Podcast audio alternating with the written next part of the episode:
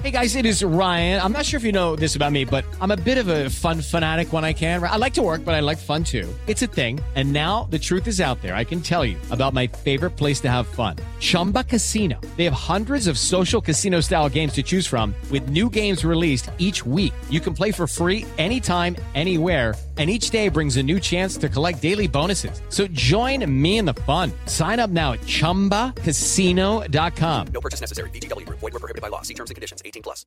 Lunes 24 de enero, yo soy Alejandro Villalbazo y esta es la información que sirve.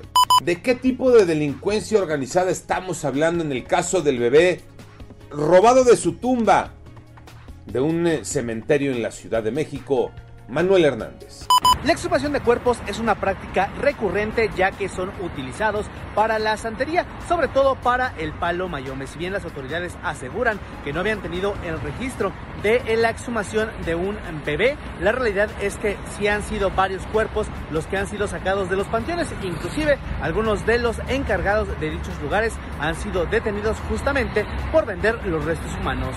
COVID-19 los números, Iñaki Manero. Muchas gracias Alex. Se registró el domingo con más contagios en el mes de enero. Hubo 20.872 nuevas personas infectadas, de acuerdo con las cifras oficiales del gobierno federal. Hay 4.667.829 casos positivos reconocidos desde el inicio de la pandemia. Las personas lamentablemente fallecidas aumentaron a 98 para contabilizar un total de 303.183 decesos. El semáforo epidemiológico del 24 de enero al 6 de febrero contempla 12 estados en verde, 10 en color amarillo, 9 en naranja y Aguascalientes regresa al semáforo rojo. Por cierto, se cumplieron ya dos años de la detección de COVID-19 en Wuhan, en China. A vacunarse y a seguirse cuidando.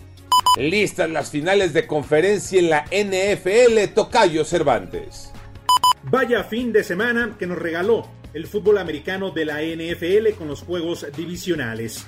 Tres de los cuatro partidos se definieron en los últimos segundos con gol de campo, de tal manera que el próximo fin de semana se disputarán las finales de conferencia. En la americana, Bengalíes de Cincinnati ante los jefes de Kansas City, mientras que en la conferencia nacional, los 49 de San Francisco jugarán ante los Carneros de Los Ángeles. Yo soy Alejandro Villalbazo, nos escuchamos como todos los días de 6 a 10 de la mañana, 88.9 y en digital a través de iHeartRadio. Pásenla bien, muy bien, donde quiera que estén.